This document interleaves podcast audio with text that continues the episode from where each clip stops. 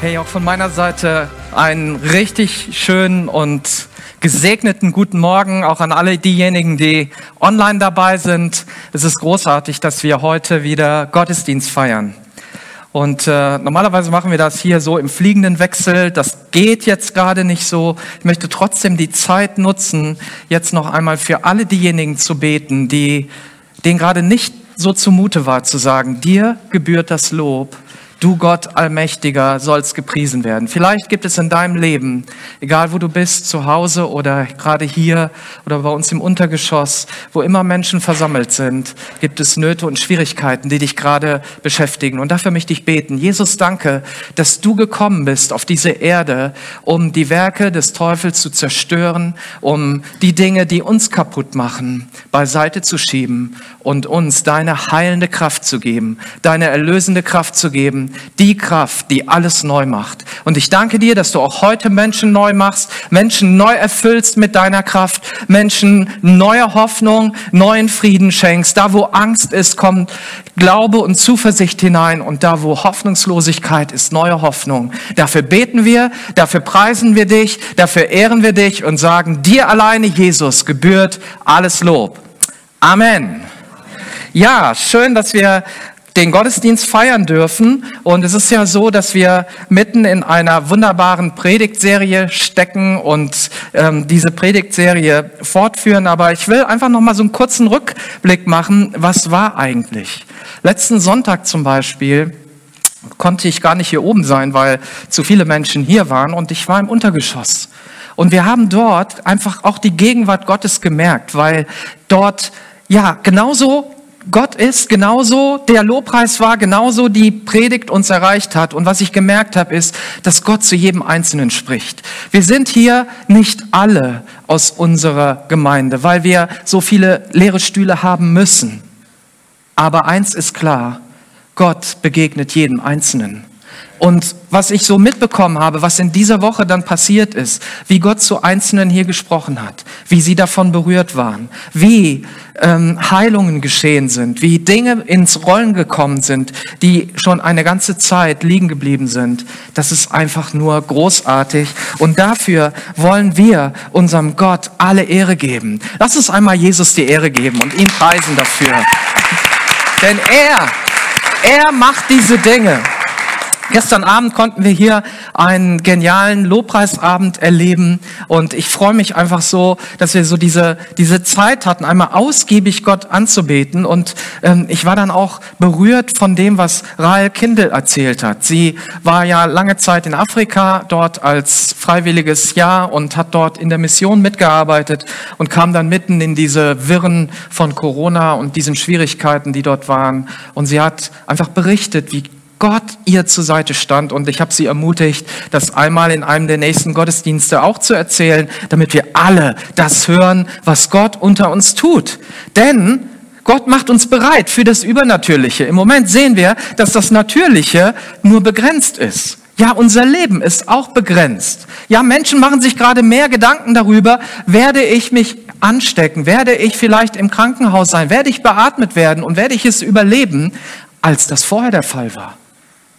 Und im Grunde ist das eine gute Sache, dass wir uns einmal Gedanken machen über die Ewigkeit und über die Dinge, die uns jetzt herausfordern und sagen, worauf setze ich meine Hoffnung? Und wir wollen unsere Hoffnung auf Gott setzen und deswegen wollen wir ähm, auch in dieser Predigtserie fortfahren, denn der Heilige Geist ist derjenige, der uns das besonders transparent macht, der besonders hilft, in dieser Zeit uns beizustehen. Und darüber will ich heute sprechen, auch über eine Gabe, die Gott uns gibt, um uns beizustehen in jeder Zeit, zu jeder Tages- und Nachtzeit, die so großartig und so wunderbar ist.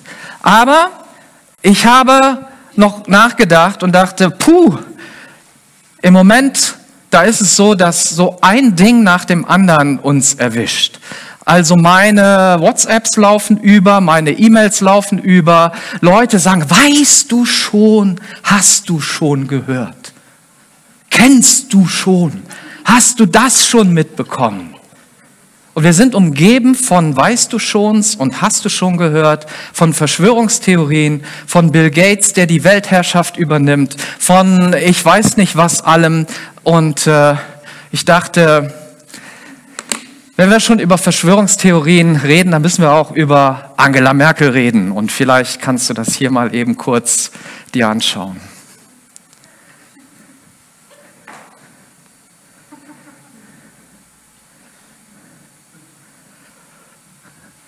Also ich muss, muss gestehen, ich bin total genervt von diesen Dingen.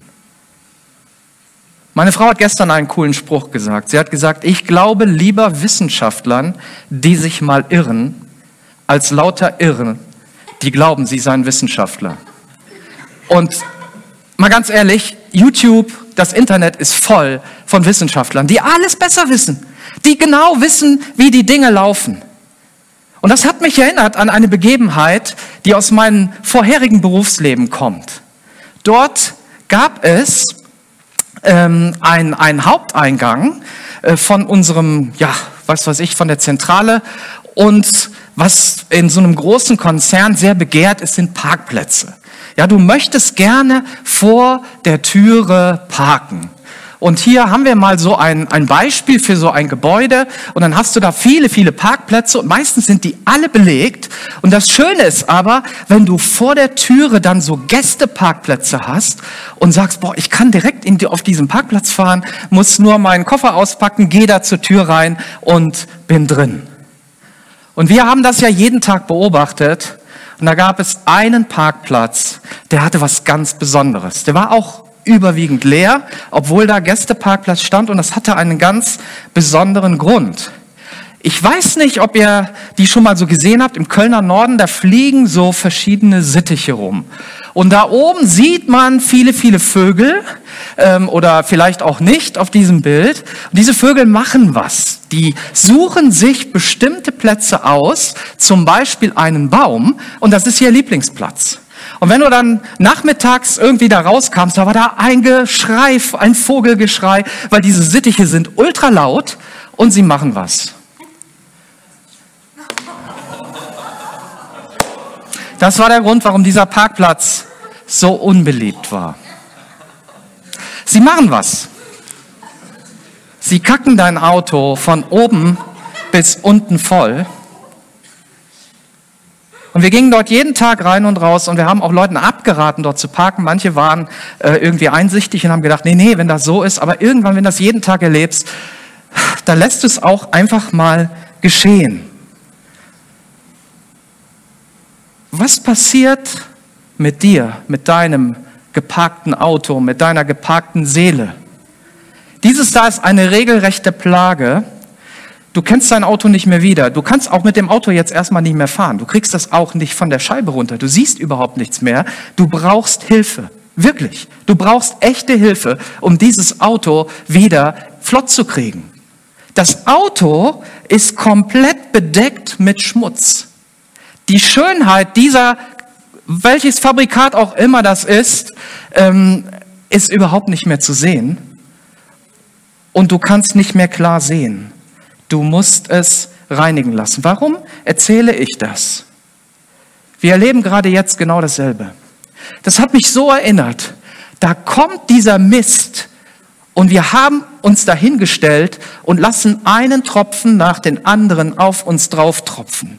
Das kommt von Christen, das kommt von äh, Christen, die sagen, ja, ich habe Angst, weißt du, dass jetzt der Antichrist kommt und sie erzählen dir verschiedene Sachen. Die warnen dich vor verschiedenen Glaubenswerken und Dingen und sagen, das darfst du nicht anhören, da darfst du nicht hingehen und da darfst du dieses nicht und jenes nicht. Und ein Schmutzding nach dem anderen kommt und am Ende hast du Angst vor allem Möglichen. Und du weißt überhaupt nicht mehr, du kannst nicht mehr klar sehen. Das ist das Problem, das du hast, wenn dein Auto dort geparkt ist. Und gerade jetzt werden so viele Worte gemacht und alle suchen Hilfe im Internet und manches wollen wir nur zu gerne glauben und geben es ungeprüft weiter. Und ich darf dir eins sagen, was du weiterleitest, dafür bist du verantwortlich. Egal was es ist, ob du glaubst, das ist gut oder es ist nicht gut, leite Dinge nicht einfach weiter, gerade jetzt nicht. Weißt du, was meine Strategie ist? Meine Strategie ist, da nicht zu parken.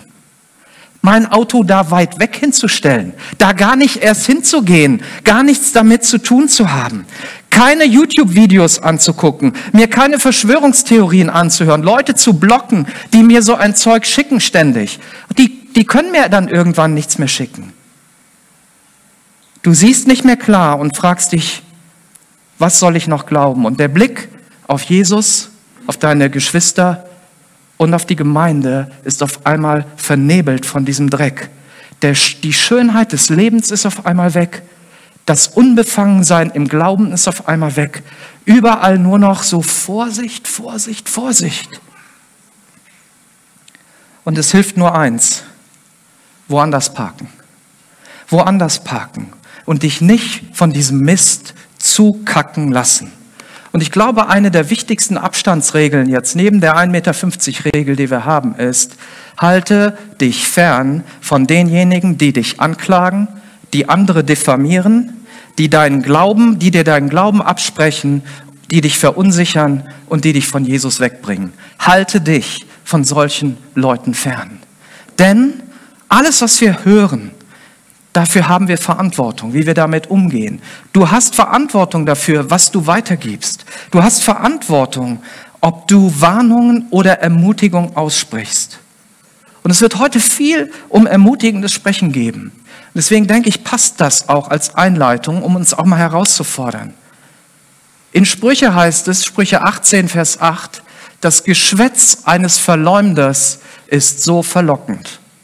Jetzt gerade mehr denn je. Vor einem Jahr hättest du manche Sachen dir noch nicht angehört. Dann hättest gesagt, ach komm, hör mir doch auf mit diesem Bill Gates oder hör mir auf mit Zoom und hör mir auf damit und damit. Und heute hast du schon gehört und ja, es ist so verlockend.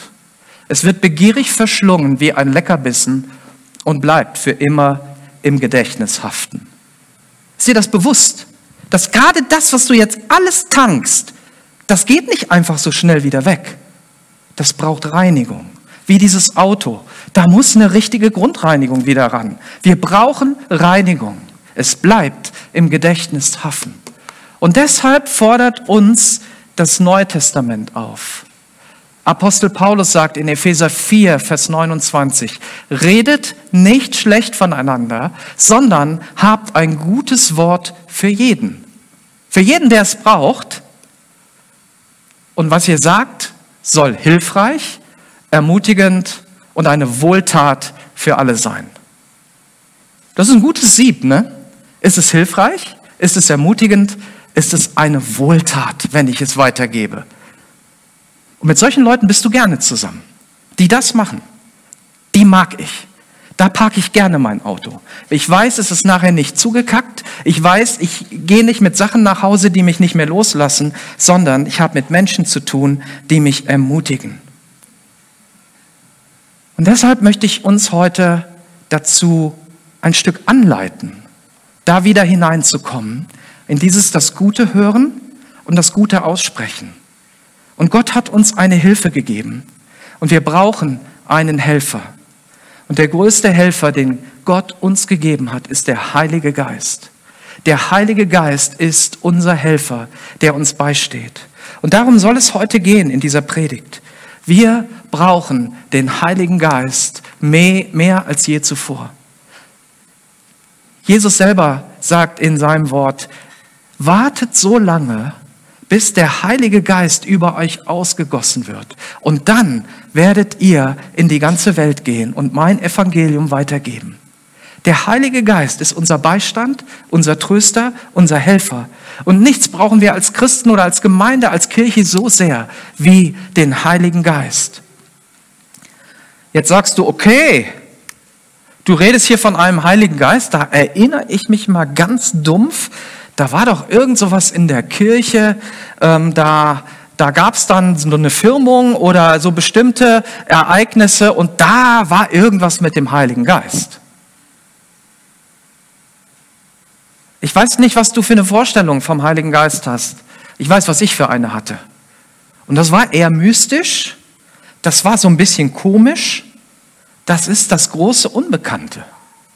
Wer ist der Heilige Geist? Und wozu brauche ich einen Heiligen Geist? Komme ich nicht alleine klar?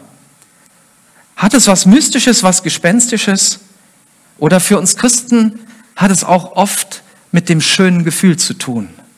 Wenn die Lobpreiszeit dir ein schönes Gefühl gegeben hat, dann sagst du, der Heilige Geist war da. Aber ich darf dir eins sagen, der Heilige Geist ist weder irgendein Gespenst, irgendein Huibu, noch ein Gefühl. Der Heilige Geist ist Gott. Der Heilige Geist ist Gott. Und Gott offenbart sich uns als ein Gott, der sagt, ich bin ein einiger Gott, der nicht getrennt ist, nicht drei Götter, fünf Götter, irgendwas, ein Gott, der sich aber zeigt in drei Personen. Und das ist der Vater, der Sohn und der Heilige Geist. Ich habe uns ein paar Bibelstellen dazu aufgeführt, die könnt ihr gerne bei Gelegenheit mal nachschauen. Vielleicht guckst du dir diese Predigt nochmal an oder du schreibst dir das auf, fotografierst das ab, wie auch immer. Vater, Sohn und Heiliger Geist. Der Vater verkörpert einfach diese große Liebe. So sehr hat Gott der Vater die Welt geliebt, dass er seinen Sohn gesandt hat, damit jeder, der an ihn glaubt, nicht verloren geht, sondern das ewige Leben hat. Der Vater sendet seinen Sohn.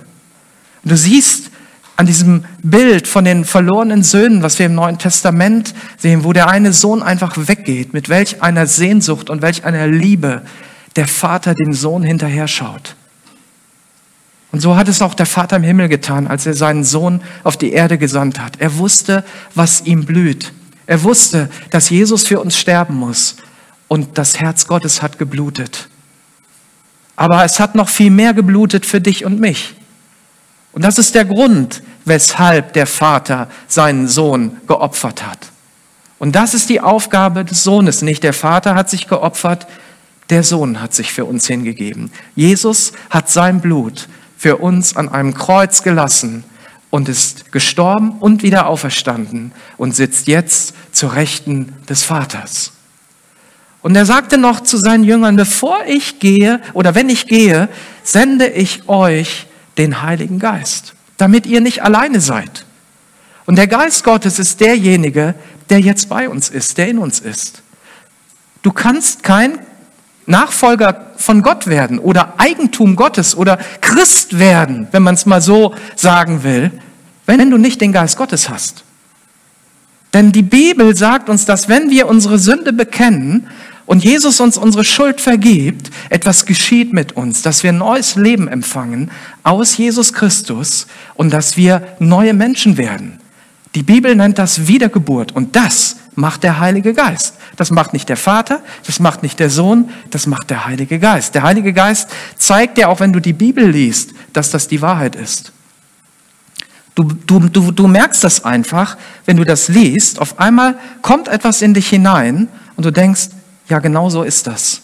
Das ist wahr. Du hast das vorher nicht geglaubt, du hast es vielleicht bekämpft. Manche Wissenschaftler, ich habe kürzlich eine Reportage gesehen, die um die NASA ging, wo viele ins All geflogen sind und manche haben dort Gott gefunden. Die sind dahin geflogen, weil sie das äh, ja, wissenschaftliche Experimente machen wollten. Und dort ist ihnen Gott begegnet. Der Heilige Geist hat zu ihnen gesprochen, hat sie überführt von ihrer Schuld, von ihrer Sünde und ihnen gezeigt, dass es einen Erlöser, Jesus Christus, gibt. Und deswegen sagt Jesus uns, der Heilige Geist ist der Helfer und der Beistand, den er uns schickt. Im Johannesevangelium Kapitel 14 ab Vers 16 lesen wir, und der Vater wird euch an meiner Stelle einen anderen Helfer. Und diese Übersetzung, die wir dort nehmen können für dieses griechische Wort, was dort für Helfer oder Tröster oder Beistand äh, gebraucht wird, ist eben Helfer, Beistand, Anwalt, Tröster, Ermutiger. Ist das gut, einen Ermutiger zu haben, einen Anwalt zu haben, der für dich spricht, der an deiner Seite ist, der dafür sorgt, dass dir nichts passiert? Einen Beistand. Und er wird für immer bei euch sein und ich werde ihn darum bitten. Und er, der Vater, wird euch den Geist der Wahrheit geben, den die Welt nicht bekommen kann, weil sie ihn nicht sieht und nicht kennt. Und deswegen müssen wir uns auch nicht wundern, wenn wir von Natur aus den Heiligen Geist nicht kennen. Wir brauchen diese Erneuerung, wir brauchen diesen Moment, wo wir Jesus einfach bekennen, hey, ich bin schuldig und du hast meine Schuld getragen, wo der Geist Gottes uns erneuern kann.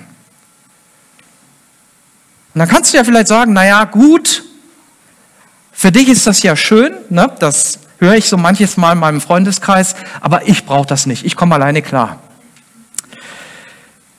Also für mich ist das nicht ein Strohhalm, den Heiligen Geist in mir zu haben, sondern es ist etwas Essentielles, etwas ganz Wichtiges.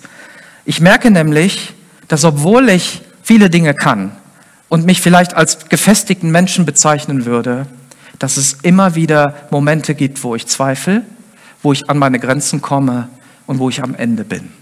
Immer. Ich bin nämlich begrenzt. Und das gibt's schon, das sind schon bei so kleinen Dingen. Ich bin jetzt kein besonders großer Mensch. Manchmal muss ich an irgendwas dran. Und dann sage ich, wenn der Matthias zum Beispiel gerade hier ist, ne, der in unserer Gemeinde ist, der ist ein bisschen größer als ich, kannst du mal da eben dran gehen? Und dann nimmt er das ganz locker. Er kann es, ich kann es nicht. Außerdem ist er auch viel stärker als ich. Das heißt, selbst wenn da irgendwelche Dinge mal zu tun wären, wo, ich, wo meine Kraft nicht ausreicht, er könnte mir helfen. Und das ist cool, wenn du so jemanden kennst, der dir helfen kann, der größer ist, der stärker ist, der dir die Dinge sogar in der Zukunft sieht. Denn ich kann nicht in die Zukunft gucken. Ich weiß nicht, wie es bei dir ist. Ich weiß nicht, was in einer Stunde sein wird oder morgen oder in einem Jahr oder in zehn Jahren, wie es in Deutschland aussehen wird, wie unsere Wirtschaft sich entwickelt, wie mein Leben sich entwickelt, wie meine Familie sich entwickelt. Werde ich überhaupt noch leben oder nicht? Aber einer weiß es. Gott weiß es. Und dieses Wissen gibt er uns in Teilen. Ich kann auch niemanden heilen, aber Gott kann Menschen heilen. Und er kann das durch mich tun. Wenn der Beistand mit mir ist, kann ich auf einmal Dinge tun, die ich normalerweise niemals tun könnte. Ich kann übrigens auch niemanden bekehren, du auch nicht.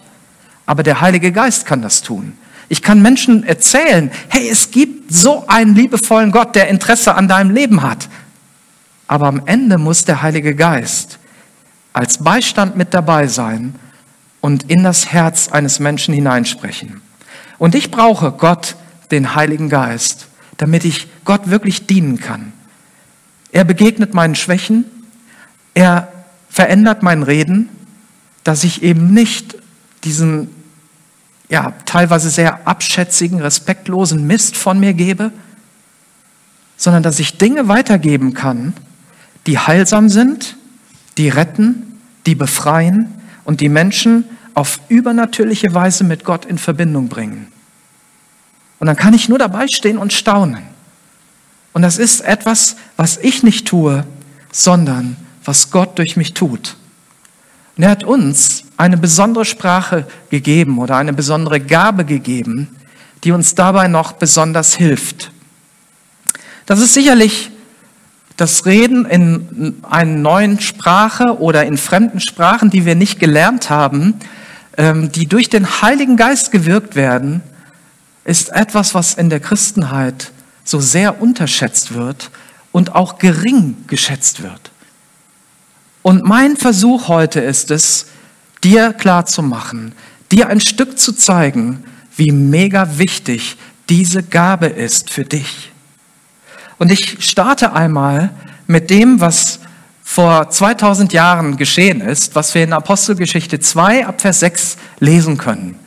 Als nun jenes mächtige Brausen vom Himmel einsetzte, das war an Pfingsten, wir feiern Pfingsten am nächsten Sonntag und deswegen haben wir auch gerade diese Serie über den Heiligen Geist, denn wir wollen das auch erleben, strömten sie in Scharen zusammen. Das waren also viele, viele tausend Menschen. Und sie waren zutiefst verwirrt, denn ein jeder hörte die Apostel und die bei ihnen waren in seiner eigenen Sprache reden. Und wir alle hören sie in unseren eigenen Sprachen von den wunderbaren Dingen reden, die Gott getan hat.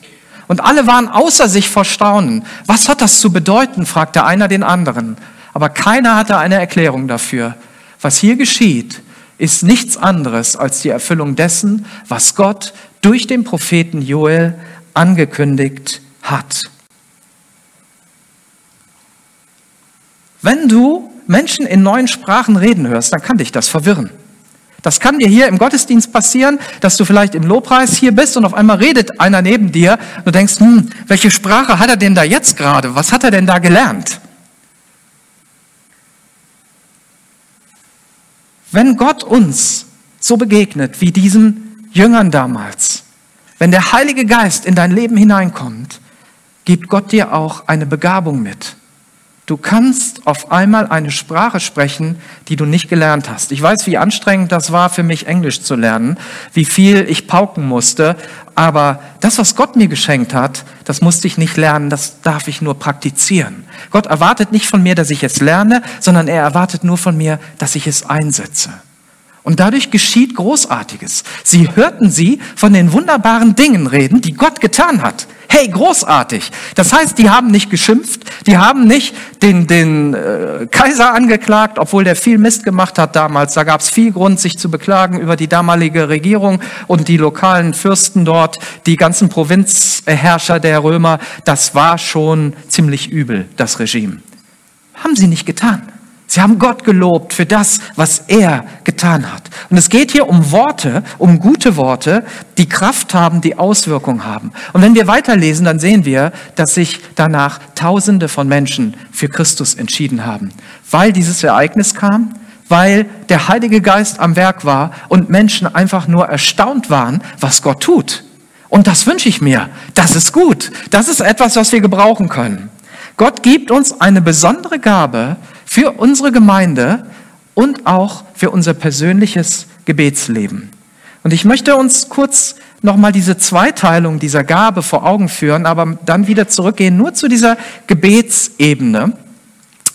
Oft haben wir so ein Missverständnis bei dieser Gabe, in neuen Sprachen zu reden, dass wir sagen, ja, äh, das ist doch nur was für den Gottesdienst und das ist doch nur, wenn das ausgelegt wird. Es gibt zwei Möglichkeiten, in neuen Sprachen zu reden. Einmal eine Botschaft an die Gemeinde zu richten und einmal nur zwischen dir und Gott. Und im 1. Korinther 14, Vers 4 heißt es, wer in unbekannten Sprachen redet oder darin betet, der stärkt seinen persönlichen Glauben. Also hier geht es um ein Gebet, was unseren persönlichen Glauben stärkt. Wer aber im Auftrag Gottes prophetisch spricht, der stärkt die ganze Gemeinde.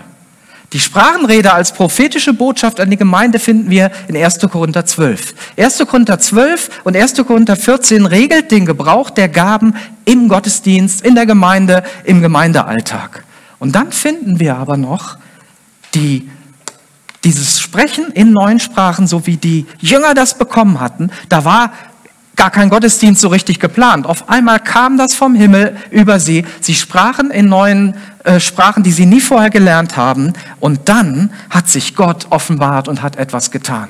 Und das ist etwas, was vor allem uns dient, das uns stärkt oder Kraft aus uns herausfließen lässt in unsere Situation hinein. Es ist eine zusätzliche Sprache für dein Gebet. Du kannst in jeder Sprache beten, die du gelernt hast und in der Sprache, die Gott dir gibt. Wenn jemand in einer von Gott eingegebenen Sprache redet, richten sich seine Worte nicht an Menschen, sondern an Gott. Keiner versteht ihn. Was er durch Gottes Geist gewirkt ausspricht, bleibt ein Geheimnis.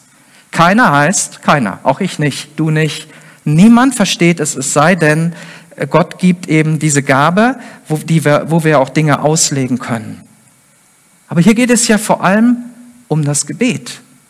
Hier geht es darum, mit Gott zu reden. Das muss gar nicht immer erklärt und ausgelegt werden.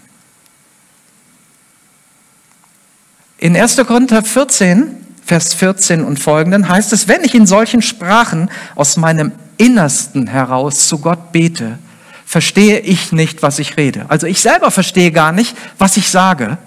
Wie verhalte ich mich nun richtig? Ich will beten, was Gottes Geist mir eingibt, aber ich will im Beten auch meinen Verstand gebrauchen. Ich will Loblieder singen, die Gottes Geist mir schenkt, aber ebenso will ich beim Singen meinen Verstand einsetzen.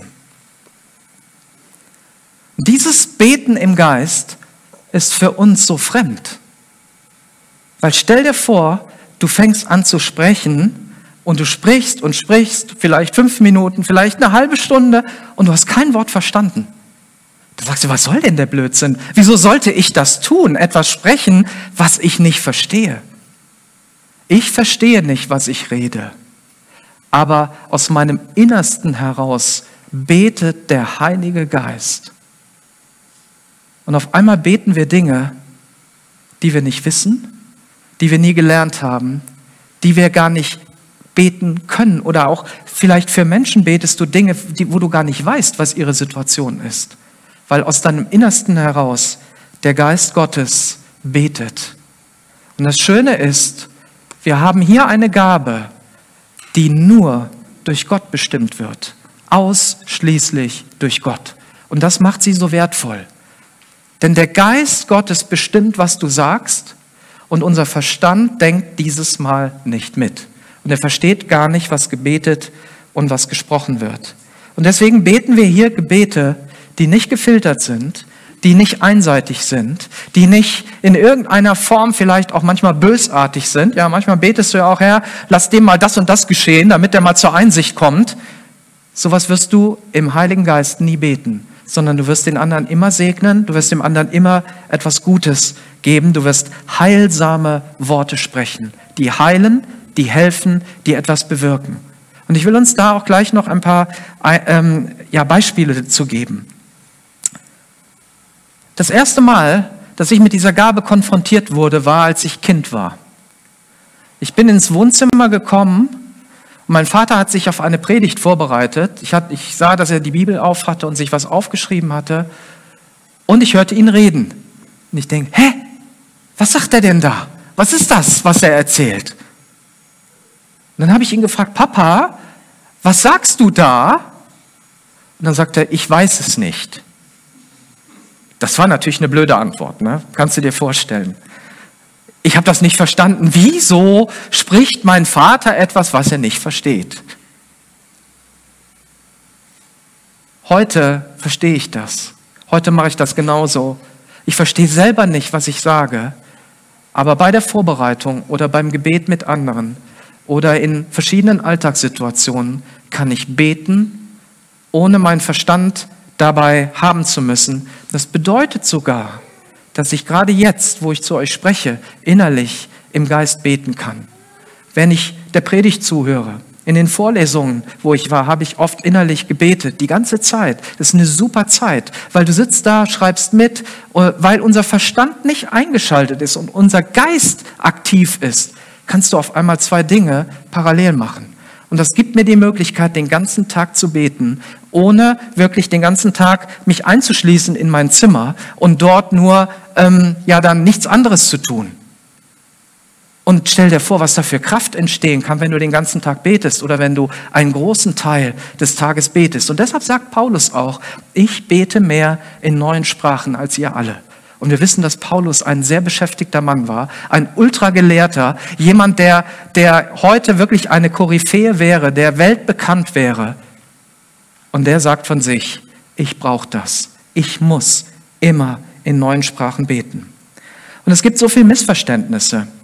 Es ist so, so scheinbar so unbedeutend. Es ist scheinbar so mysteriös und sage ich was Falsches und was ist, wenn, wenn ich jetzt nicht weiß, was ich da bete und dann sage ich da was Schlimmes. Dieser Punkt wird bei jedem kommen. Wenn du vor dem Punkt stehst und sagst, Gott, gib mir diese Gabe, ich garantiere dir, dass Gedanken des Zweifels kommen werden, die zu dir kommen und du sagst, ist das überhaupt richtig? Sollte ich das überhaupt tun? Jemand, der auch daran gezweifelt hat, ist Thomas.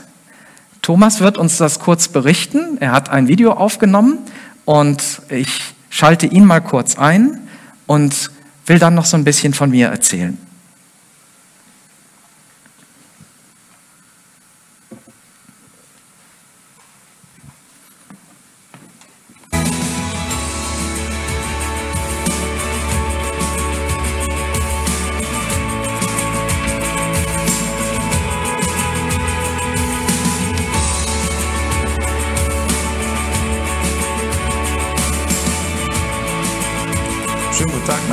Thomas Kinwell. Ich bin 56 Jahre alt, 30 Jahre ungefähr gläubig und ungefähr 25 Jahre in dieser Gemeinde. Ich möchte kurz erzählen, wie ich zum Zungengebet gekommen bin.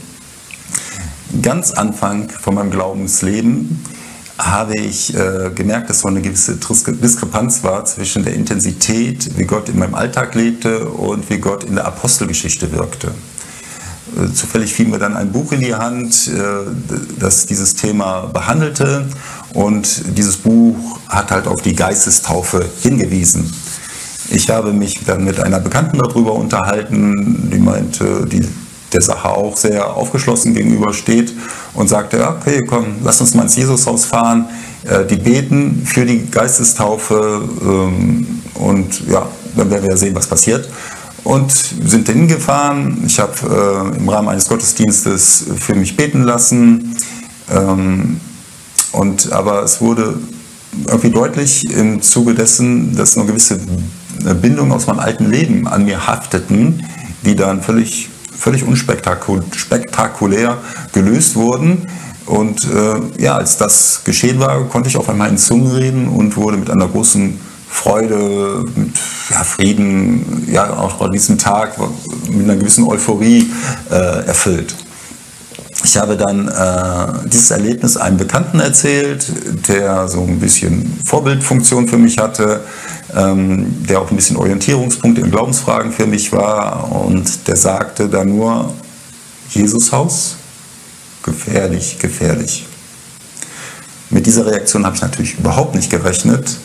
Und auch andere Christen haben so in das äh, gleiche Horn gestoßen, sodass ich erstmal das, äh, das Thema Zungengebet ähm, ja, nicht mehr praktiziert habe und auch überhaupt dieses Erlebnis als eher negativ bewertet habe.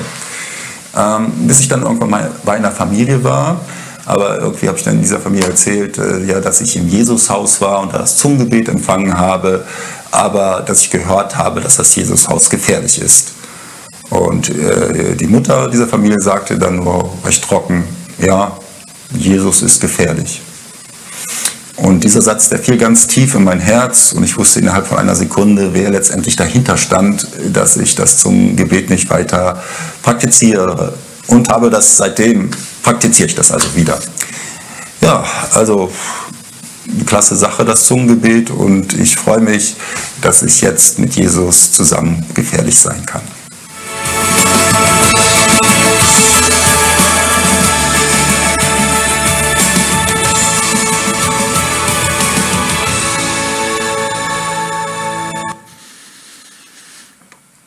Ja, mit Jesus gefährlich sein dürfen wir, denn das Ganze hat ja einen Sinn und einen Zweck. Keine andere Gabe hilft uns mehr, den Beistand des Heiligen Geistes zu erleben, als die Gabe der Sprachenrede. Und ich möchte auch so ein paar Dinge mit euch teilen, was ich damit erlebe und warum mir das so wichtig ist. Das Ganze hat damit zu tun, dass es etwas in mir anrichtet, nämlich es erbaut mich. Es sind Dinge, die ich bete den ganzen Tag über, die ich nicht weiß, die aber mir auch gut tun, die nicht nur den Menschen gut tun, die um mich herum sind, sondern ich merke auf einmal, dass ich ruhiger werde. Ich habe viele, viele Krisen auch in Unternehmen erlebt, und Menschen kamen zu mir und haben gesagt, Herr Becker, Sie sind immer so ruhig, so besonnen. Und in mir sah es oft gar nicht so ruhig aus. Manchmal habe ich auf der Autobahn festgehangen, es war Stau, ich wusste, ich muss, hätte schon längst da sein müssen und die Katastrophe war rundherum da. Und dann sitzt du in deinem Auto und fängst an, zu Gott zu beten. Fängst an, in neuen Sprachen zu beten und zu sagen, Gott, ich kann im Moment nichts tun, aber du kannst mir helfen. Du kannst die Dinge verändern. Und das tut was in mir und es tut was an der Situation. Wichtig ist auch zu wissen, dass du niemals, wenn Gott dir eine Gabe gibt, ist diese Gabe immer gut. Ja, Menschen mögen sie als schlecht bezeichnen. Der Satan mag sie als schlecht bezeichnen. Aber Gott gibt nur Gutes. In Gott gibt es keine Finsternis, heißt es in der Bibel. In ihm ist nur Gutes. Er ist nicht gespalten so, dieses Yin-Yang, schwarz und weiß. Gott ist nur Licht, nicht dunkel. Er ist nur hell. Deswegen wirst du niemals verfluchen, wenn du im Geist Gottes redest, heißt es in 1. Korinther 12, Vers 3. Und wir reden Geheimnisse, die nur der Geist versteht. Und das ist so gesehen cool, weil Gott uns nicht die ganze Last aufbürdet. Manchmal ist es so, dass Dinge uns so belasten würden, wenn wir die auch noch wüssten. Ja, du kannst nicht die Last der ganzen Welt tragen, aber du kannst für viele Dinge beten, für die, die du noch nicht mal kennst, die du nicht weißt, die dir unbekannt sind, wo Gott Dinge schon vielleicht klar macht in deinem Leben, in deiner Familie, in deinem Umfeld, von denen du noch nichts ahnst. Und du betest schon dafür. Sehr intensiv, sehr sehr zielsicher und erhörlich, weil Gott sein eigenes Gebet natürlich erhören kann. Es sind Lobpreis und Dank, das hatten wir dort gesehen. Sie haben von den großen Taten Gottes erzählt. Du wirst vielleicht auch oft, wenn du betest, einfach nur Gott ehren und danken. Und dann sagst du, ach ja, eigentlich bin ich nicht so ein Lobpreistyp. Ja, aber vielleicht durch dein Gebet, durch das, was du tust, bist du jemand, der unentwegt Gott ehrt und ihn anbetet. Das kannst du tun. Und Fürbitte ist letztlich auch eine ganz, ganz starke Sache, die da drin steckt. Dass wir Fürbitte tun für Situationen. Fürbitte ist ja für andere zu beten oder für Situationen zu beten. Ich erinnere mich noch sehr gut, vor einigen Jahren, als meine Schwiegermutter einen Schlaganfall hatte und im Krankenhaus war, wir dorthin kamen, eine Frau vorfanden, die ja, zerbrochen war, nicht mehr sprechen konnte. Eine sehr fröhliche Frau, die immer redet und, und überall zu sehen ist, die nicht mehr sprechen konnte, nicht mehr essen konnte, die, ja, so wie Schlaganfallpatienten eben da so hing. Wir hörten die Diagnose und den langen Weg, den sie jetzt vor, sie, vor sich hat. Und innerlich war nur eins, Herr, nur das nicht. Und ich hatte keinen Glauben, ich hatte, ich habe nur diese Schwierigkeiten gesehen. Und Christine und ich, wir haben einfach in neuen Sprachen gebetet. Was willst du da auch machen? Ich meine, wir können nichts tun. Was wollen wir tun? Da bin ich an meiner Begrenzung angekommen. Und wir haben gebetet. Und dann sind wir nach Hause gefahren. Und am Nachmittag ruft der größere Sohn an und sagt, hört mal, was habt ihr eigentlich? Ihr habt erzählt, der Mutter geht so schlecht. Die sitzt hier, redet, isst, die will nach Hause. In wenigen Stunden. Manchmal bekomme ich Menschen aufs Herz gelegt und ich merke, da ist was. Ich soll für die beten. Manche sind weit weg, Manche sind auch in meinem Umfeld und ich weiß nicht, was Sache ist. Was ich sofort mache, ist, ich bete in neuen Sprachen. Und glaube mir, dass ich weiß, dass Gott das Richtige betet. Dass Gott gerade in der Situation dabei ist, etwas zu bewirken, etwas zu tun. Diese Gabe hat so eine Auswirkung. Du redest so viel Gutes, du lobst Gott, du segnest Menschen, du betest für Menschen, du betest für Situationen. Ich kam auch in Situationen, wo Belastungen waren, wo Menschen auch ja geschrien haben, wo Menschen eindeutig ähm, unter dämonischen Kraftwirkungen gelitten haben. Und das sieht man, sieht man ja bei uns so selten. In Afrika oder sonst wo siehst du das viel, viel öfter. Die glauben da viel mehr dran. Und umso erstaunter sind wir, wenn wir mal in so eine Situation hineinkommen. Weißt du, da kannst du auch nichts machen. Da bete ich einfach nur in neuen Sprachen. Und die Situation verändert sich, auf einmal wird alles ruhig, die Dinge äh, ordnen sich, weil Gott durch mich betet. Autorität, äh, in Autorität, in genau den richtigen Dingen. Und deshalb brauchen wir das Gebet in neuen Sprachen. Der Geist hilft uns, heißt es in Römer 8, Vers 26, in all unseren Schwächen. Der Geist hilft uns in all unseren Schwächen, in Nöten. Wissen wir doch nicht einmal, wie wir beten sollen, damit es Gott gefällt. Deshalb tritt der Geist Gottes für uns ein. Er bittet für uns mit einem Seufzen, wie es nicht in Worte zu fassen ist. Und Gott, der unsere Herzen ganz genau kennt, weiß, was der Geist für uns betet. Denn der Geist vertritt uns im Gebet, so wie Gott es für alle möchte, die zu ihm gehören. Und das wünsche ich mir auch für dich. Ich wünsche mir das für uns, dass wir dieses Verlangen haben, zu sagen, Gott, ich möchte das haben. Ich möchte, dass du durch mich betest, dass du mich vertrittst, dass du das betest, was gut ist. Wenn ich das lese, dann, dann denke ich, Mensch, das ist klasse. Wenn das in mir ist, das ist doch super. Und ich wünsche dir das. Und wenn wir diese Aufforderung bekommen, betet unablässig oder werdet, ähm, wendet euch vom Heiligen Geist geleitet oder im Geist immer und überall im Bitten und Flehen an Gott, dann ist das nur möglich, wenn du diese Sprache hast, weil ich kann nicht überall und immer beten und ja, ich meine, da stehst du irgendwo an, sitzt im Wartezimmer oder sonst was, da kannst du ja nicht immer da, da laut rumbeten, aber du kannst innerlich in neuen Sprachen beten. Immer, überall, neben deiner Arbeit, ob ich zuhöre, ob ich gerade jemanden helfe, ob ich für jemanden bete, ob jemand mir seine Not berichtet, immer kannst du in neuen Sprachen beten. Das macht etwas mit uns. Und Kathi wollte uns auch noch erzählen, ähm, was das Sprachengebet in ihrem Leben macht und bedeutet. Naja, beziehungsweise hat der Michael mich gebeten, ähm, genau wie Thomas zu erzählen, wie das bei mir gekommen ist mit dem Sprachengebet, weil ich so eine ähnliche Situation erlebt habe. Ich bin damals auf die ähm, Bibelschule gegangen und ich äh, vorher, also ich bin nicht christlich aufgewachsen und war dann in einer Gemeinde, die so gar nicht, nicht irgendwie in die charismatische Richtung ging. Also wirklich, es war, der Heilige Geist war kein Thema. Also ich hatte so, äh, keine Ahnung, Sprachengebet, Heiliger Geist, es war alles, hatte nichts irgendwie, hatte ich keine Ahnung von, war nie Thema bei uns, es wurde ziemlich ausgeklammert. Naja, und dann bin ich auf die Bibelschule gegangen und ähm, ein paar Leute haben mich ziemlich direkt irgendwie mitgenommen, haben gefragt, hey, hast du nicht Lust, irgendwie mitzukommen zu einem Lobpreisabend? Und ich dachte, ah, klar, auf jeden Fall. Was ich nicht wusste, ist, dass die mit mir in einen ultra charismatischen Gottesdienst fahren. Ähm, ich war dezent überfordert und jetzt mal ganz unter uns, ich habe gedacht, Alter, ich bin im Irrenhaus, weil das so für mich so fremd war und ich gedacht habe, okay, krass.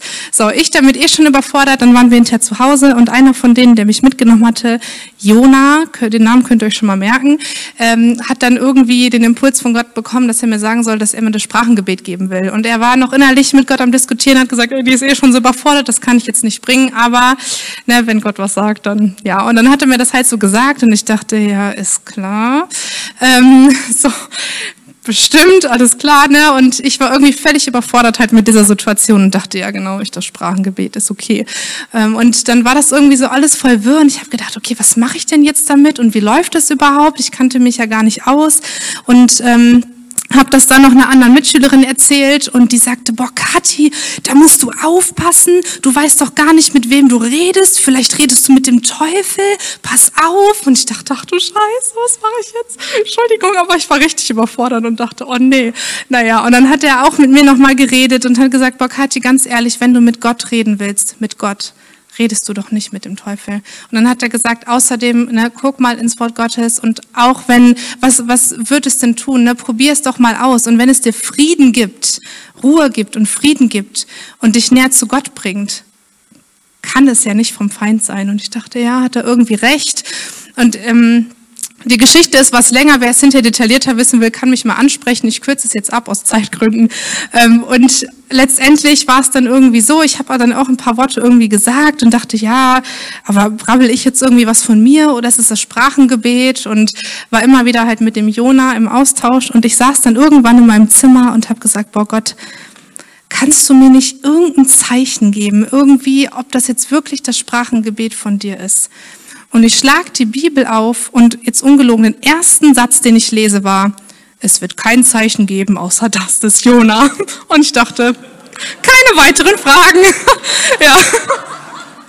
Es war sehr amüsant und von da an war mir klar, ist okay, Gott, ich habe verstanden, alles gut. Also genau, und seitdem, wie gesagt, es ist für mich so natürlich geworden und ähm, es ist so aufbauend und ich kann es einfach nur weiterempfehlen. Genau.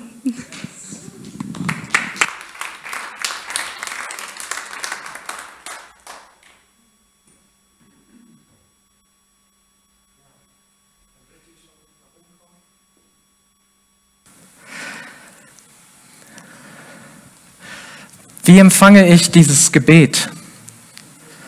Wie empfange ich den Heiligen Geist? Und das war auch die Frage bei mir. Das war die Frage bei Kathi, das war bei Thomas die Frage, das war bei allen die Frage. Wir sind nicht einfach so geboren worden, dass wir das können. Es gibt Christen, die bekehren sich und Gott kommt gleich mit allem in sie hinein, aber die meisten müssen ihn bitten. Und wenn du Angst hast davor, dann wirst du Gott nicht ehrlich bitten. Und das war auch bei mir die größte Herausforderung, erstmal diese Angst abzulegen. Denn ich bin auch nicht in dieser Gemeinde groß geworden, in dieser Kirche, wo wir daran glauben und wo das gelehrt wird, sondern wo dagegen gepredigt wurde, wo gewarnt wurde, wo gesagt wurde, das ist alles vom unten, vom Teufel und das ist böse und es ist alles vorbei und die Leute spinnen alle, die Happy Clappies und wie, wie sie alle genannt wurden.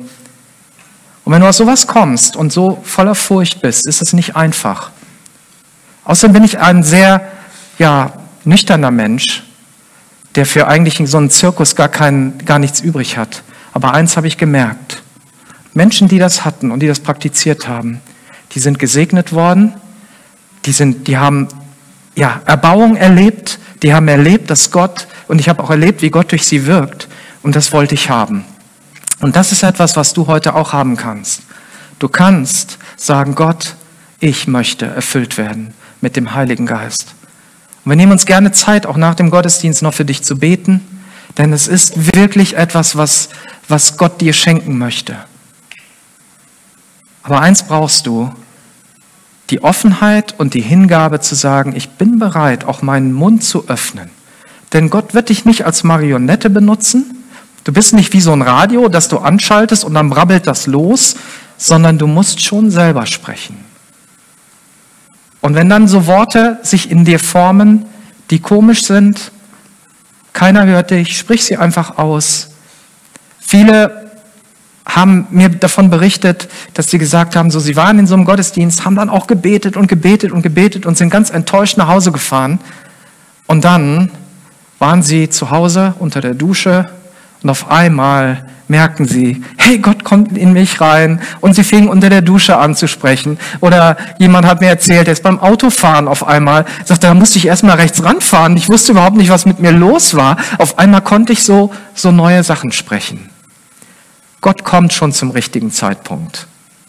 Fahr nicht in den Graben, ne? also fahr dann rechts ran, wenn es beim Autofahren passiert, aber unter der Dusche ist ja nicht so schlimm. Also, das kann auch heute passieren, in diesem Gottesdienst. Öffne dich, lass den Geist Gottes an dich ran und wir wollen einfach ihn suchen. Ja, ihr dürft einfach schon gerne spielen. Und ich möchte einfach für euch beten, auch für dich zu Hause. Äh, vielleicht ist jetzt niemand da, der mit dir zu Hause betet, aber du kannst Folgendes machen. Du kannst sagen, Herr, ich glaube, ich glaube, dass es dich gibt, ich glaube, dass es diese Gaben gibt und ich möchte dich erleben. Und wer das hier möchte, ihr dürft einfach die Hand heben oder aufstehen, jetzt bei dem Gebet. Ähm, also nichts dabei zu sagen, Gott, ich bin bedürftig. Das ist ein gutes Zeichen. Das ist immer der erste Schritt, zu sagen, Jesus, komm du in mich hinein mit deiner ganzen Fülle. Herr Jesus, wir kommen jetzt zu dir und ich danke dir von Herzen, dass du so gut bist. Ich danke dir von Herzen, dass wir wissen, dass du ein Gott bist, der die Fülle hat und der diese Fülle an seine Kinder weitergibt. Dass es nichts ist, was du zurückhältst, sondern alles gibst du uns. Dein ganzes Erbe, deine, deine ganze Vollmacht, deine ganzen Möglichkeiten. Und danke auch für diese Gabe, die du uns geschenkt hast, wo du selber sagst, diejenigen, die mir nachfolgen, die an mich glauben, sie werden in neuen Sprachen sprechen. Wir werden noch andere Dinge tun, Herr, aber das ist etwas, was du uns schenkst. Und ich danke dir, dass du gerade jetzt da bist, bei denen, die offenen Herzen sind, die bereit sind, egal ob hier in diesem Haus oder irgendwo unterwegs, gerade online. Herr, du bist dabei, dein Werk zu tun. Und ich danke dir, dass viele Menschen heute aufstehen werden und sagen werden, ich habe etwas Neues erlebt. Ich nehme etwas mit nach Hause. Nicht nur ein Souvenir, sondern ein echtes Geschenk Gottes in meinem Leben das mich bereichert und das andere bereichert und das wirksam ist durch den Heiligen Geist.